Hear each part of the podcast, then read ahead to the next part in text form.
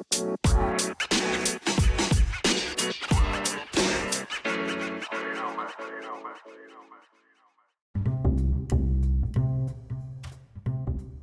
んにちは。マーブラジオのお時間です。マーブラジオは大阪より発信中。パーソナリティは私、シュンがお届けしてまいります。はい、というわけでマーブラジオ第67回です。第67回の今回は、えベトナムをテーマにお話ししていきたいと思います。はい、というわけでですね、えつい先日、えー久々の本当にコロナになってからですね、久々の、えー海外旅行に行ってきまして、えーその、え旅行先がベトナムというところで、えーっと、3年ぶりぐらいですかね、2000、あ、ごめんなさい、2年ぶりか。2020年に最後はベトナムに行ったんですけれども、なんと2年ぶり、えーに、ベトナムに、えーまあ、運よく行けてですね、まあ、コロナも、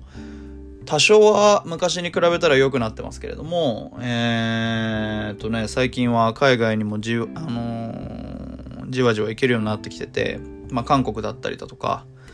まあ、タイもこの前ね、あのー PCR の検査義務なくなったりとか、結構、えー日本の周囲の各国はですね、徐々にこう、観光客を受け入れるような感じになってきておりますけれども、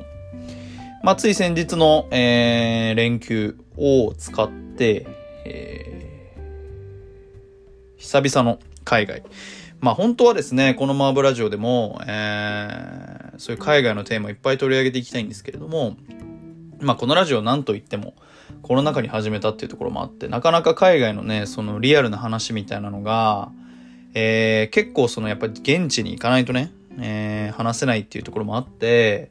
まあ、僕すごいニューヨークとか好きだったりだとか、まあ、海外すごい好きなんですけれども、まあ、ねあのーコロナでずっと日本にしかいないのに、それで海外の話するのもなぁなんて思いながらですね、まあ、いつか海外の話したいなという、えー思いが、心の片隅にあったんですけれども、そんな中で、えー運よくベトナムに行く機会を、えーがありまして、えーまあね、まさに、えーそんな、えー海外のテーマをやりたかったというところでもあるので、今回はですね、第67回はベトナムをテーマに、えーお話ししていければなと思います。オープニングが少し長くなってしまうんですが、えー前々回、えー、ソーリーアブートレグプログラムからですね、チャブさんお越しいただいて、えーサングラスのプレゼントをですね、えーしますという話をしておりました。で、当選者の方ですね、えー決めさせていただいて、えおりますので、えーと、在庫の、えと、プレゼントのですね、え準備が整い次第、えご連絡させていただきますので、すみませんが、えーもう少しですね、えーご連絡お待ちいただけますと幸いです。これ、あの、インスタグラムにもね、あの、しっかり、えー上げときますので、あの、そちらも合わせてチェックいただければなと思います。あの、すみません。ちょっと時間が空いてしまったんですが、えーしっかりプレゼントは、えーお送りいたしますので、こちらちょっとですね、あの、時間空いてしまって非常に申し訳ないんですけれども、えー首を長くしてですね、待っていただければなと思います。はい。もちろん、えーそんなね、チャブさんのサングラスは、えー今回のテーマ、ベトナムにもですね、2本持ってって、えーなかなか、えーいいというかですかね、なんというか、え大活躍をしていただいたんですけれども、まあそんな話をですね、えちらほら交えながら、え今回はテーマベトナムということで、まあ割と、あのーこ、なんていうんですか、もういろんな観光客の人も行けるようになったので、まあこのラジオに限ったことじゃなくて、意外とリスナーの方なんかももう結構海外行ってる方多いんじゃないかなと思いますが、えー、ベトナムに行ったっていうのはあんまり僕も、あのーインスタとかを見てる感じだといないので、まあベトナムっていうね、あの、今アメリカとかね、ハワイとかじゃなくて、あえてちょっとそのベトナム、まあ行った場所っていうのもあるんですけれども、えーそのベトナムをね、テーマにお話ししていければなと思います。マーブラジオは YouTube、Spotify、Apple Podcast などで配信されております。YouTube でお聞きの方は、えーこの動画のグッドボタン、えー、高評価ボタンを押していただいて、チャンネル登録も忘れないようお願いいたします。Apple Podcast、Spotify でお聞きの方は、チャンネルの、えー、フォローボタンを押していただいて、えー、毎毎日ですね、毎週トップページに、えー、マーブラジオ登録、えー、表示されるようにですね、ご設定をお願いいたします。というわけで、マーブラジオ67回となりました。67回の今回は、ベトナムをテーマにお届けしていきたいと思います。先ほどからお伝えしている通りですね、えー、シルバーウィークって言えばいいんですかね、9月の末にあった、えー、連休を使用して、えー、ベトナムはホーチミンとですね、ダナン、えー、そしてダナンから1時間ぐらい行ったところにホイアンという場所があるんですけれども、あ、1時間は言い過ぎか。1時間は言い過ぎですね。30分とか40分ぐらい、えー、車で行ったところにある、えー、ホイアンという場所に、えー、3都市、都市ですね、一応、えー、に、えー、行きました。で、ベトナムはですね、あの、ざっくり、えー、ご説明しますと、えー、ホーチミンは、まあ、東京からだいたい6時間ぐらい、飛行機で6時間ぐらいの場所にありまして、時差は2時間。あっちの方が、えー、早い、えー、という時差になっておりますので、例えば、こちらからですね、えー、じゃあこっちが10時の時はあっちは朝の8時になるので、えっ、ー、と、日本からベトナムに行くと2時間得したような感じ。で、えー、ベトナムから日本に帰ってくると2時間損してるような感じの時差になります。まあ、これ結構意外と、あのー、飛行機乗ってると大事なところで、やっぱり目的地が時差がね、あのー、得するような時差だと、結構これは、あの、個人的にはすごい嬉しいところなので、まあ特にアメリカとか、あの、まあアメリカまで行っちゃうと、ほぼ前日ですからね、あのになるので、やっぱり、そういう時差が自分にとってメリットある時差だと、結構これはなんか若干ですけど、あのちょっと得したような気分になるっていうのが、まあ、ザ海外みたいな話の、えー、プロローグみたいな感じになりますけれども、で、あの、久々2年ぶりぐらいにですね、あの、ベトナム、ホーチミン、まあ、ダナン僕初めて行ったんですけど、あの、ホーチミンに初めて行きました。あ、ごめんなさい、えっと、2回目？ね、あの、今までで2回目のホーチミンに行ったんですけれども、えー、だいぶ変わってました。っていうのも、やっぱりその、なんだろう、技術発展じゃないですけれど、あの、ものすごく綺麗になっていたし、えー、まあ僕が思い描く東南アジアっていうのはですね、あの、蛇口ひねって、こう、洗面所とかにちょっと水が溜まると若干黄色っぽいような感じとかで、あの、蛇口の水からは本当にね、小さい虫ぐらい出てきても全然変じゃないぐらいの、えー、イメージえー、だったというか、2年前行った時はそれぐらい、そこまで綺麗じゃなかったような気がするんですよね。なんですけど、えー、まあそういう水道はすごく綺麗だし、あのー、汚かったところはすごい綺麗になってたりとか、えー、逆に言うと、こうちょっとどっちつかずのようなお店だったり、えー、場所っていうのはどんどんなくなっていくとか、えー、ものすごくやっぱり世界中、世界的に、その、なんて言うんでしょう。淘汰される、なんかこう、ダイエットされたって言ったらあれですけれども、あの、お店とかそういう場所っていうのは、あの、定番とか、今までもずっとこう、気づいてきたもの以外は、結構こう、息を潜めてるというか、ね、ものすごく、ね、それこそ亡くなってしまったりだとか、お休みしてたりだとか、結構あのー、潰れてるお店が多いっていうのはすごい印象としてありましたね。あの、2年前に行った時のお店、例えばじゃあベーカリーだったりだとか、えー、っていうのはすごいこう、絞られたなというか、あの、まあ、もちろんね、その分新しいのができてるんでしょうけど、なかなかそういうのもですね、見つけること、そこまで見つけることもできなくて、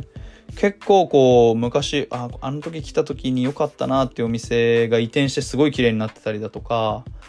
そのパターンすごい多かったですね。あの、昔、あの、2年前に行って、すごいこの店良かったから、今回は絶対行こうって思ってた店は大、もうほぼほぼ、えー、移転して綺麗になってましたね。で、でかくなってて、まあ、本当にあの、雑居ビルって言ったらあれですけど、あの、東南アジアっぽい感じのビルの中にあった、ね、お店も本当に自分たちの、なんだろう、えー、路面店を構えたりとか、えー、していて、すごく、ね、伸びるところは伸び、伸びる人たちは伸びたし、逆に言うと、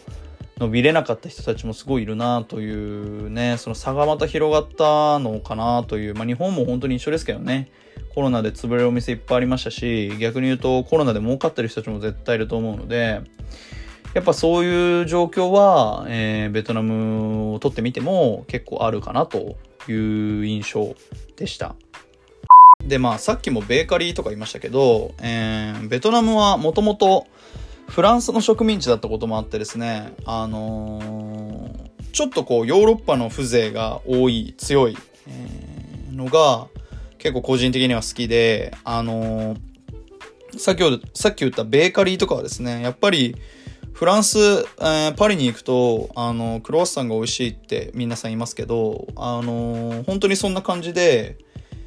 ベトナムもですね、あの、クロワッサンすごい美味しいんですよ。で、やっぱこれ、ベトナムの元、あ、ベトナム、えっと、フランスの元植民地だったからっていうのも多分あると思うんですけど、すごくね、えー、美味しい。デニッシュが美味しい。まあ、デニッシュって言うとちょっとあれか。クロワッサンが美味しい。えー、感じがしてですね。まあ今回もいろんなクロワッサン食べたんですけど、やっぱり、パンが美味しいような気がするんですよね。ベトナム。これ結構皆さん意外だと思うんですけど。でも、パンといえば、パイン、バインミーも、えー、ベトナムの料理ですね。あの、ベトナムの料理というと、フォーだったり、えー、バインミーだったりっていうのが思い浮かぶと思うんですけど、まあ、バインミーってね、あのー、ベトナム語でパンという意味ですけれども、やっぱりそのパンって言って、やっぱり一番最初にフランスパン。あのバインミーを挟んでるパンはフランスパンですけれども、やっぱあそこのね、そのパンって言われて、じゃあ出てくるものがフランスパンっていうのは、やっぱりそのフランスの植民地時代のことを、まあ色濃く、えー、残っているっていうのが結構あれですよね。あの、なんて言うんでしょう、そういうのを、えー、っと、ものすごく、なんて言うんですか？えー、表してるというか、えー、指し示してるようなものになりますし、これ意外と僕はあの、ホイアンとかっていうですね、あの、ダナンの近くにある旧市街。まあこれホイアンは世界遺産に指定されてるぐらい、世界的にもですね、有名な場所になるんですけれども、えー、そのホイアンの中にはですね、あの日本人街っていう、あ、日本人街ごめんなさい、日本、日本橋っていうですね、えー、これまた名所がありまして、あのー、日本人がですね、昔、本当に昔、江戸時代ぐらいの時に、ベトナムと国交があって、で、その時に、あのー、作った橋。で、そのホイアンって場所には、昔日本人が実際に住んでたみたいで、その日本人が建てた橋が今でも残っていて、えー、今ではそのね、観光名所の一つになってると。いうところもあって、あのー、非常にですね、まあ、ホイアンからダナンって近いんですけど、えー、ダナンの郷土料理は、この麺が平打ち麺というか、えー、ちょっとこう、きしめんのような感じなんですけれども、それは、えー、まさしく日本から伝わったものというところでですね、まあ、意外とベトナムと日本のね、そういうつながりみたいなのを実感しながら、えー、ベトナムは5日間いたんですけれども、5日間ベトナムをね、非常に、えー、楽しく過ごさせてもらったなっていうのがあります。で、さっき喋ったその変わった変化したっていうところの部分が、えー、結構ですね、市場とか、うーん、まあ、昔行ったところとかに比較してですけれども、市場とかですね、えー、レストラン、えー、でまたカフェとか、にもですね、すごくこう、顕著に現れていた、えー、ところがありますので、まあそういう話とかはね、ものすごく生っぽいというか、えー、最近のベトナム事情というか、ベトナムの話をできるかなと思いますので、まあそのちょっと、最近のベトナムはこんなんだよっていうところをですね、えー、お話ししていければなと思います。というわけで、ここで一曲ご紹介いたします。チリーズでクーチルソイ。はい。というわけで、えー、なかなか、えー、あのー、ちょっと恐る恐る読んでみましたが、もしかしたら読み方が違うかもしれません。はい。えー、この曲、チリーズ。はい。チリーズというアーティストの曲になるんですけれども、このチリーズ、えー、ベトナムのアーティストになります。はい。まあ、ベトナムのアーティストって言われてもですね、僕全くもちろん知らなかったんですけれども、あのー、まあ、このチリーズ知ったきっかけはですね、えー、まあ、これベトナム行った方、まあ、東南アジア好きな方からしたらですね、あーってなると思うんですけれども、東南アジアはですね、あのー、アメリカではウーバーとか、えー、ありますけれども、あの、ウーバーと同様のサービスが、えー、東南アジア全域でですね、えー、一個そう牛耳ってるサービスのがあって、それがグラブというサービスになります。で、このグラブっていう、えー、まあ、配車アプリですね、えー、が、えっ、ー、と、ベトナムにもあって、で、バンコクとかにも、タイとかね、にもあるんですけれども、まあ、一番やっぱり有用性高いのが、え、ベトナムになります。で、本当に、一回10分とか20分くらい乗っても、うん、600円。今のレートで600円ぐらい。600円いかないぐらい。まあ大体日本でいう初乗りぐらいで、いろんなところ行けちゃうぐらいの感じでですね。大体、えー、タンソンニャット、ホーチミンに行く場合はタンソンニャット国際空港というところに着くんですけれども、タンソンニャット国際空港から、えー、ホーチミン市内、まあ、ベンタイン市場だったりだとかっていう、えー、ホーチミンのいわゆる中心、えー、高島屋とかがある場所になるんですけれども、そこまでだいたい車で40分ぐらいですかね。で、その40分ぐらいの道のりを、そのグラブというアプリを使ってですね、えー、行きました。だいたいそれで800円ぐらいかな。まあ本当にあの、バス乗るのと同じぐらいの値段になるんですけれども、やっぱ物価がね、まだまだ全然安くて、非常にそういうところはやっぱ東南アジアいいですよね。で、そういうそのグラブっていうのはですね、まあウーバーとかと一緒なので、えー、ドライバーとマッチングして、そのドライバーが送り届けてくれるっていうサービスなので、まあ、車はですね、タクシーというか、割と皆さん自家用車みたいなのでですね、あの、その送迎をされてるんですけど、その自家用車、えー、に乗るとですね、結構皆さんやっぱあの、思い思いの自家用車乗ってるので、あの、車内が、えー、にね、あの、大仏を置いてるとか、あのだいぶミニ、ミニ大仏を置いてるとか、すごい数珠がぶら下がってるとか、いろんな、あのー、多種多様な、えー、グラブカーをですね、皆さん乗り回してるんですけれども、そんな、えー、グラブを使い、えー、まくってる、えー、日々の中でですね、あの、ホーチミンで乗ったとあるグラブの中でかかってたのがこのチリーズのクーチルソイですかね。になります。で、これがすごく良くて、あの、なんか、韓国のシティポップというか、えー、日本、日本っていうよりかは、なんかこう、韓国のポップスみたいな感じの曲調でですね、あの、まあ僕これ聞いた瞬間にシャザムしたので、ってぐらいのですね、こう、なんていうんですか、えー、ベトナムの音楽カルチャーというかですね、の端を、えー、見たような感じがしまして、で、あのー、 Spotify で調べたら結構リスナーもいて、まあまあまああのー、ね、本国だったり、えー、世界的にもね、割と有名な方なんじゃないかなと、えー、個人的には思っています。で、これ結構その、ベトナムの思い出の一曲として、すごく、えー、印象に残ってる一曲というか、あの、ベトナムで Shazam したのは本当に最初で最後のこの一回だけでこのクーチルソイという曲だけだったので、あのね、まあ、もっと、もっとね、あの、出会、音楽との出会いがあれば、えー、いろんな曲シャザムしたんでしょうけど、なかなかそんなこともなくてですね、そういう出会いもなくて、えー、この曲をシャザムしてましたので、まあこれは縁がある一曲だなということで、えー、皆さんにですね、ベトナムの風情を感じていただこうと思いまして、この一曲をチョイスさせていただきました。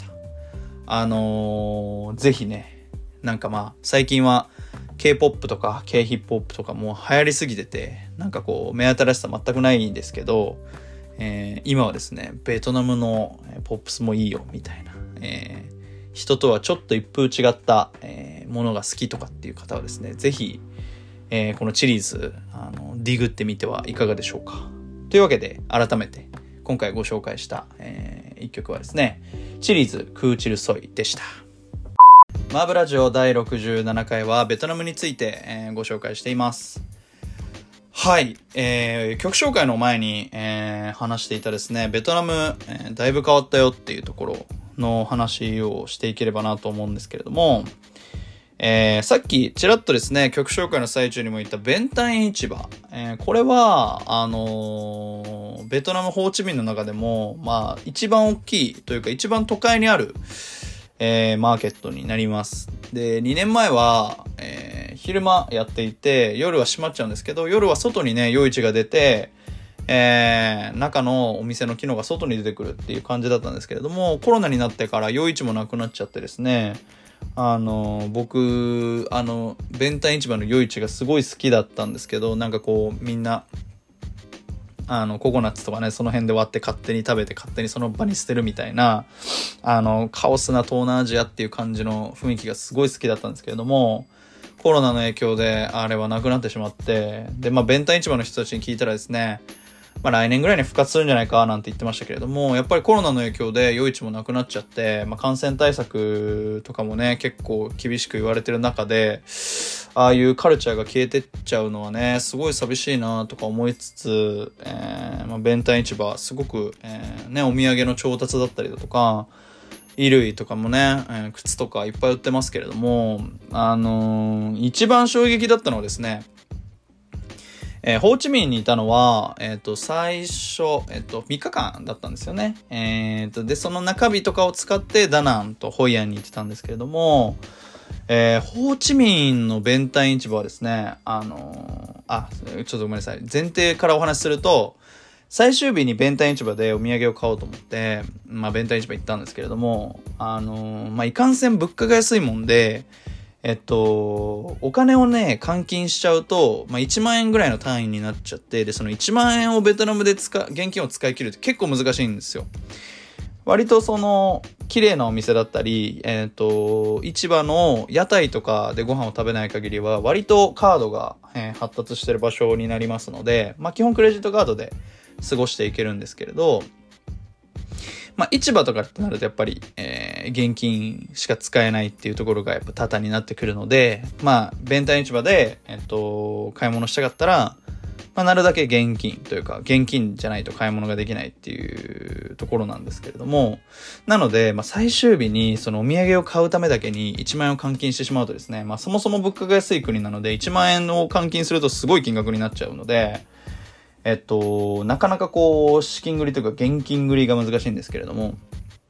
まあでも買わなきゃいけないよなって思いながら、まあ一回じゃあちょっと換金する前に目星をつけようと思って弁ン市場に行ったんですよね。で、まあいろいろお土産の目星をつけて、えっ、と、じゃあいざこれもう買わないといけないから、えっ、と、換金しようかななんて思ってた時にですね、あのー、ふざけてカード使えるって聞いたんですよ。あの、まあ、市場、これあの、東南アジアの市場にね、行かれた方は誰も絶対皆さん知ってると思いますけど、あの、東南アジアの市場っていうのはですね、あの、値切りを絶対します。で、こう、まあ、しない人っているのかなと思うんですけど、まあ、あれが結構ね、東南アジアの市場の醍醐味だったりしますけれども、あの、まあ、最初では例えば1000円って言われても、まあ800円にしたりとか700円にしたりとかいろんなあのそういうやり取りをですねやるんですよ。で今買うんだったらこの値段とか後で買うんだったらもうこの値段にしないとかなんかいろいろですね、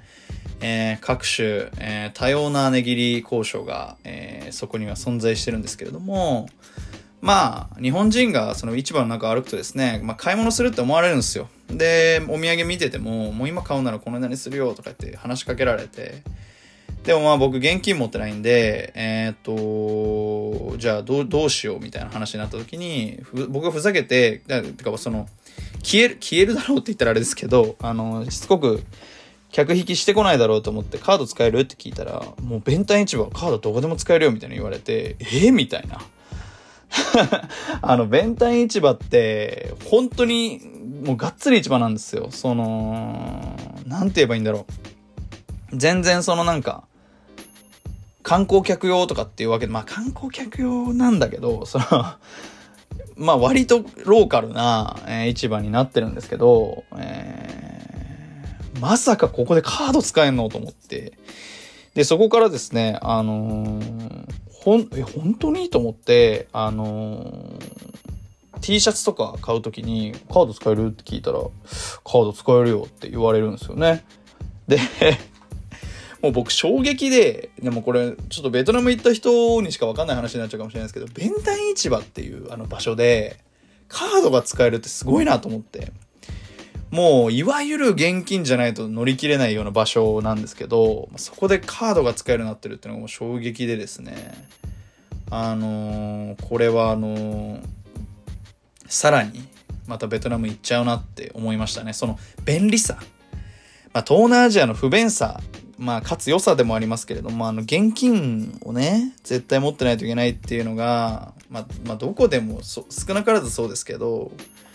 まあ、現金で全部払う覚悟でいないといけないっていうのと、まあ、あそこだったらカード使えるからとかって思えるような感じでいるのとではですね、全然違うというか、こう、切迫した感じが違うし、まあ、そもそも荷物がね、減るし、とかって思うんですけど、えー、ね、だから、ベトナムとかでそういう市場とかでカードが使えるとなるとすごいいいですよね。で、便利だし、で、本当にまあ、2年前に行った時もグラブっていう配車アプリとかがあったりして、そういうのところですごい、あ、ベトナムも近代都市だなと思ったんですけれども、あのさらにね、そういう市場でカードが使えるとか、ちょっと怖かったですけど、まあでも全然今何の問題もないですし、やっぱりそういうですね、ちょっと最、あのー、近代的な進化を遂げてるっていうところもあって、あのー、非常に東南アジア苦手で、ベトナムってもうなんだろう、台湾行けて、香港行けて、バンコク行けたらやっと行けるかな、みたいな場所だっていう認識の人もね、あの、少なからずいると思うんですよ。で、なんでベトナム行くのみたいなとかっていう人もいると思うんですけど、まあ、それぐらいね、あの、どんどん進化してってるよっていうところをですね、今回お伝えしたかったっていうのがあります。だからこそ、そのね、あの、固定概念じゃないけど、結構その、東南アジアって汚いでしょうとか、うん、現金じゃないととかってなんかいろんなね、懸念があると思うんですけど、これね、本当に心配ご無用です。で、飛行機もすごい安いし、あのね、下手に夏場に、えー、沖縄なんかにね、行くより全然安いで、ホテルとかもすごい安いので、これはあの非常に海外とかに行くのに、あのー、コロナの心配がとかって思わない人だったら、まあ、非常にいい旅行先なんじゃないかなと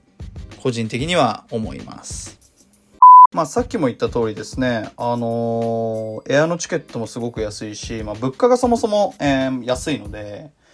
ホテルもね、すごい安い。一泊6000円とか、まあ、高くて6000円ですね。ホーチミン6000円とかだったんで、ダナンはね、一泊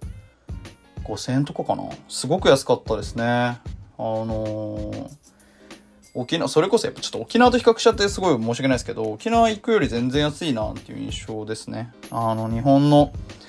やっぱ物価より全然安いし、まあ、唯一大変だったのは PCR とか、えー、受けなきゃいけない。僕3回ワクチン受けてなかったんで、そこはすごいめんどくさいかなっていうところはありますけれども、まあ最近はほら、あの、韓国とかも、えー、PCR とかの検査が免除になったとか、結構最近はどんどんどんどん冒頭にもお話しましたけど、割と海外の入国も、えー、出国もですね、すごく、えー、楽になってますので、まあ多少、まあ今一番そのシビアなのは日本だと思いますので、やっぱり日本に帰ってくるとき大変だったりもします。まあ帰ってきて隔離があったりだとか、そういうところはね、結構リモートワークできる会社とかじゃないと、ギリギリまで遊ぶっていうのはなかなかできないかもしれないんですけれども、それでもですね、えー、まあ、片道6時間、で、時差2時間。うん、まあ、韓国よりかは海外風情あるし、すごく、えー、海外行きたいけど、高い、最近円安で、いや、高いしな、とかっていう考える人はですね、すごいベトナム、えー、身近な海外として最近のね、こういうコロナ禍の中でも行ける場所なんじゃないかなとすごく思いますので、あのー、ぜひね、まあこのラジオを聴いてる海外を渇望してるリスナーの方々は、あのまあ、韓国と言わずですね、まあ、バンコクなのか、まあ、僕バンコクって選択肢はちょっとなかったですけれども、まあ、ベトナムね、すごくおすすめですので、あの、ぜひですね、ベトナム、えー、行ってみてはいかがでしょうか。まあ本当にね、おすすめのお店とかもね、ぜひね、お伝えしたかったんですけど、なかなかそういう、おすすめの店っていうよりもね、そういう雰囲気みたいなのを、このラジオでは話せればなと思いましたので、まあぜひですね、あのー、皆さん、あの、ベトナムに行ったことない方は行ってみていただいて、まあ、もうね、行ったことある方も、すごくベトナムコロコロナをね、乗り越えて変わったので、まあぜひその変わったベトナム、えー、体感してみるのもいいのではないでしょうか。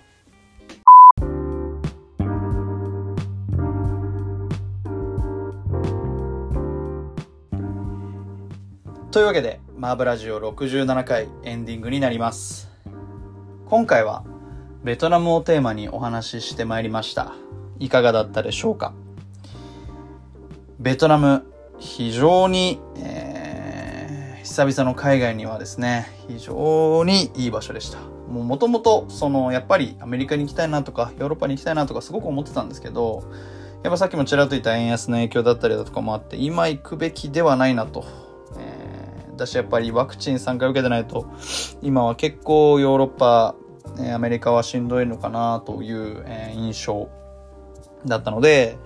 えー、まあそういうですね、えー、ワクチンとか PCR とかっていうのが厳しくないような、えー、国っていうところで、ベトナムっていうところでですね、割とその、リハビリじゃないですけど、まあ海外久々だし、ちょっといきなりアメリカとか、まあ今度アメリカとかね、ヨーロッパとか行きたいから、それのリハビリ的な感じでベトナム行けたらななんて思ってたんですけれども、まあもうね、そんなベトナムに失礼な考え方をしてたなと、すごい痛感しました。あのベトナムもね、すっごい進化してて、2年前と、あんまり変わってないかなってちょっと思ったんですけど、まあ、めちゃめちゃ変わってて、まあ、本当にね、あのー、30分じゃ話しきれないぐらい変わってたんですよ。で、それをまとめて今回30分で喋りましたけど、まあ、お店もね、すごいいいお店、また新たに見つけられたりとか、もしたので、まあ、ぜひそういうのもね、話したいなとは思うんですけれども、あの、まあ、またそれは今度の機会に、ベトナムというよりまた都市で縛ってね、話したりするのもありかもしれないですね。で、あの、僕も、世界はですね、えー、40都市ぐらい足を運んでいて、えー、その中の1都市に、えー、ホーチミン。で、今回は新しくダナンとかホイアンとかも、え、行けて、まあ、すごく世界の広がりをまたさらにね、感じましたし、えー、こう世界を見るとですね、日本の悪いところ、いいところが見えたりとかもですね、いろいろしますので、まあこういうこの異文化に触れるっていうところで自分をね、また、えー、悔い改めるというか、自分を、どういう自分がどういう人間なのかっていうのがまたさらにわかるっていうのがね、えー、海外旅行のいいところ、自分探しの旅なんて言いますけれども、本当に海外旅行そういう部分もありますので、あのー、こういうね、経験をまたさらに増やしていきたいなという思いの中で、また、あの、このね、マブラジオを更新させていただきましたけれども。まあ、あの、本当皆さん、最近は、あのー、本当に海外行くの完全に簡単になってきてると思いますので、ま、僕も結構わからないことだらけで、え、2年前とはですね、コロナになあの、コロナをこう、経てからの海外旅行っていうのは全然今までの海外旅行とはえー、経路が違いましたけれども、それでもやっぱり、えー、その6時間、飛行機でね、6時間乗った先の景色には価値があるなと、すごく感じた、えー、ベトナム、2年ぶりのベトナムでした。まあ、あの、本当ベトナムのみならずですね、皆さん、えー、海外、ね、ここれだけ、あの、敷居が下がったなら、ぜひ、あの、行ってみて、いただきたいと、すごく強く思いまし。で、まあね、その際はもちろん感染対策をしっかりした上で、えー、安全にね、えー、旅行をしていただければなと思います。というわけで、えー、マーブラジオ67回はベトナムをテーマにお話ししました。今週もお相手はシュンがお届けしてまいりました。いかがだったでしょうか？またね、えー、マーブラジオ、今後もバシバシ更新していきますので、引き続き、えー、ご愛聴のほどよろしくお願いいたします。というわけで、マーブラジオ67回はベトナム、えー、お送りいたしました。また、えー、お会いいたしましょう。さようなら。